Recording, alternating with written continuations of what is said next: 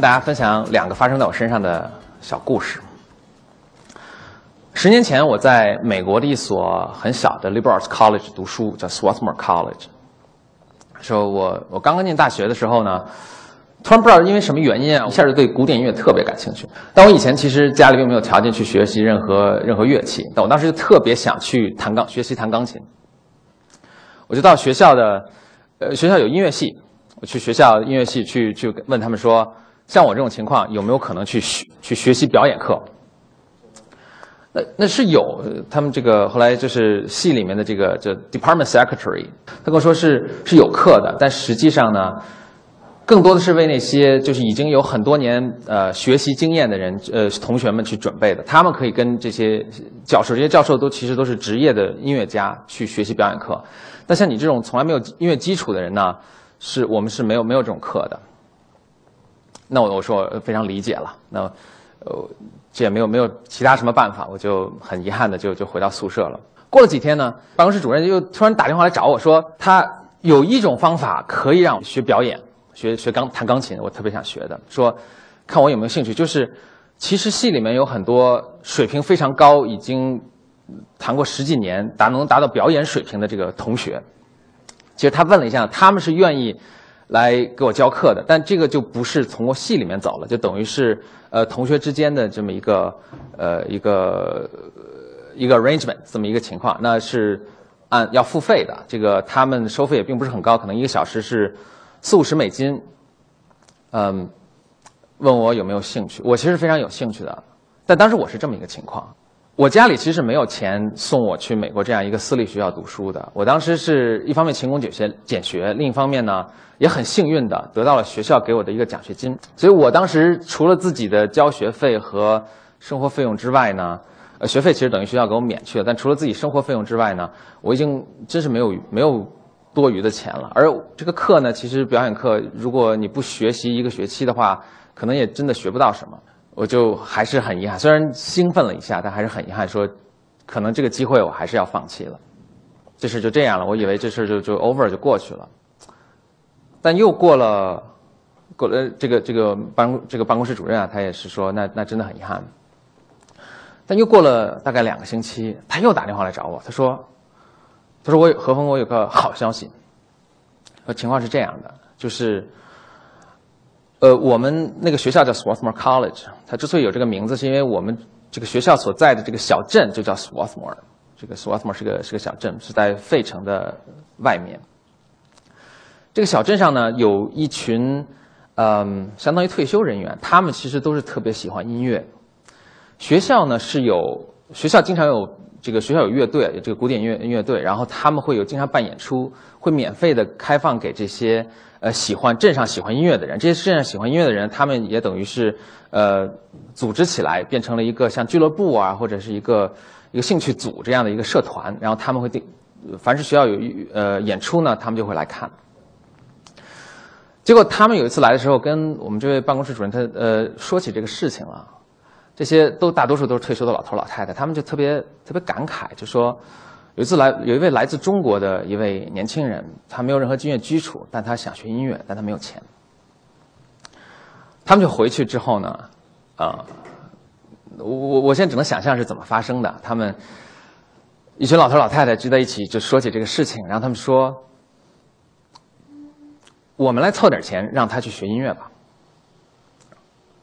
他们就啊，可能。就就就把这个消息传播出去，然后主要是他们这个兴趣小组里面的几几十位老人，他们就每人出了些钱，最后凑成了小一千美金，把这个钱交到了系里，说我们想支持何峰去学学习钢琴课。系主任就跟我打电话，就说这个消息啊，我当时嗯就无法相信有这样的事情发生，就是素不相识的。来自异国的一个一个人，一一个年轻人，然后就因为想学音乐，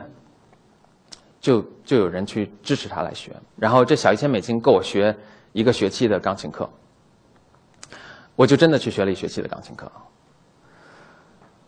然后他们之后呢，他们又通过系里又联系到我，就说，呃，你我们现在有一个小请求，就是我们这个兴趣小组呢，我们这个社团呢是有一个自己的小刊物，我们想采访你一下，看看你为什么对音乐的兴趣。另外，我们大家也都想知道你是怎样一个人。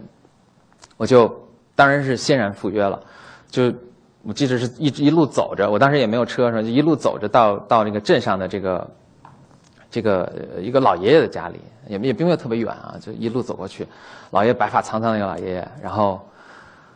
他就他就采访了我一个下午，我就跟他讲述了我的我我我的经历，我怎么会来到这么一所美国一所小学校，我为什么会对音乐产生这样的兴趣，我对他们的这种感谢，之后他们就写成一篇文章，就发表在他们内部的一个小刊物上了。这是呃我想说的第一个故事了，嗯。我想说的第二个故事是我大学毕业之后发生的。我大学毕业之后呢，呃，就像刚才大家在片子里可能看到的，就是我其实已经被这个研究生给录取了，但是我觉得可能不见得适合我，就毅然的就 算回到回国了吧。但是我当时离开中国已经有八九年的时间了，就是我我从中学就就离开中国，那其实对国国内环境非常陌生，当时就因为。大四的时候一直在想去去读研究生，其实也并没有太考虑找工作这个事情，所以真是两眼一抹黑，完全不知道在国内这种怎么去找工作。而且当时我有的同学呢，已经就是国内中学的同学啊，等于是他们已经生活步入正轨，就是有非常体面的工作，然后甚至就是有些人也工作非常好的，收入非常高，他就考虑在买房买车，生活都进入非常非常正的一个渠道了，道路了。我当时一下就是回国没有工作，然后也不知道就是找呢也非常不顺利，有好几个月的时间，大半年的时间都都找不到工作。一方面是有一个落差，大家一直都觉得说你是一个特别聪明的一个，这个学习道路也非常顺利哈，但是现在好像做的也也并不怎么样。然后就没有工作。其实我我发现就是你工作跟学习，它都是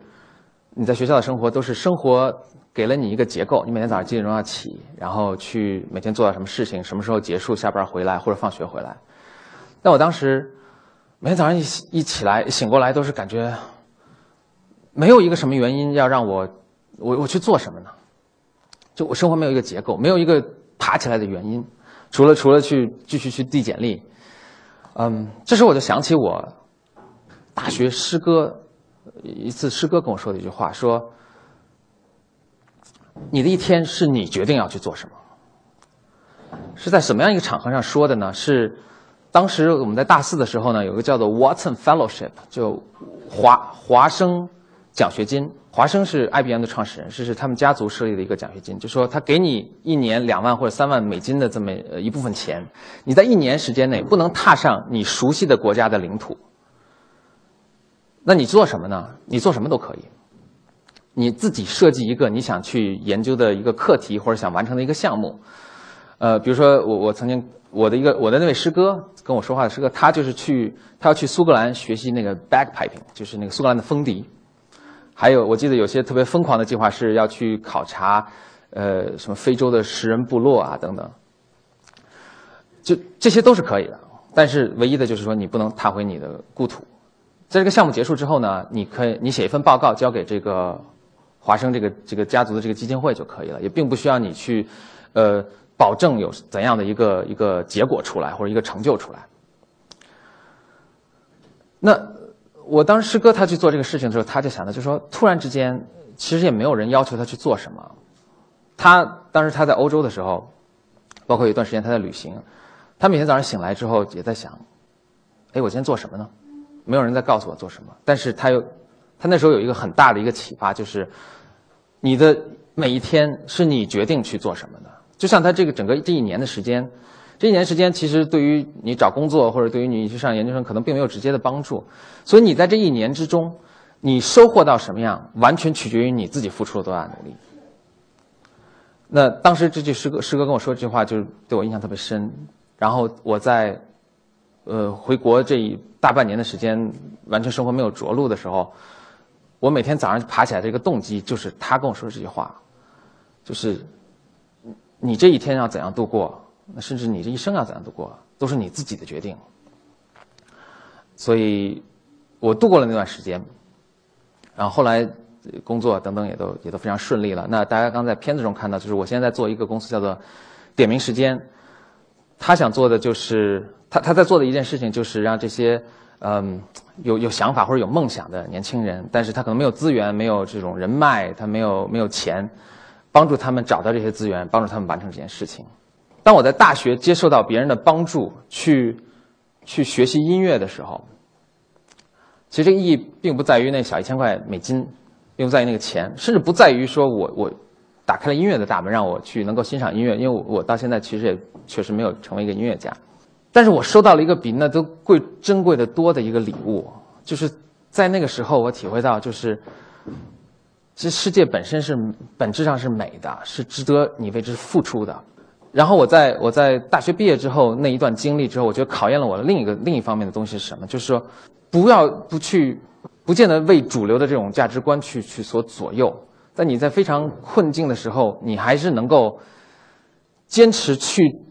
做你自己。这每一天，即使是面临极大的困难，每天你要去怎么度过？你想要去追求的什么样的东西？是你自己来决定的，所以我我现在去会做点名时间，就是用我自己的方法去传播我想去传播的这些这些价值观，去帮助这些值得帮助的帮助的人。那其实人生也道路还很很漫长了，就是我现在做点名时间，我想我以后可能还会做其他很多事情，但是。我都不知道他们那些事情会是什么，但是我特别自信的一点，或者特别自豪的一方面，就是我相信我以后在面对各种各样人生的选择的时候，我都会记住我是这么一个帮助与被帮助、爱与被爱。所以，在我未来每次每做新的决定的时候，去做新的事情的时候，我都会想把这个这个传统一直传承下去。就好像今天我跟大家分享这两个故事。就是希望把我经历的这个美好的传统跟大家分享一下，谢谢。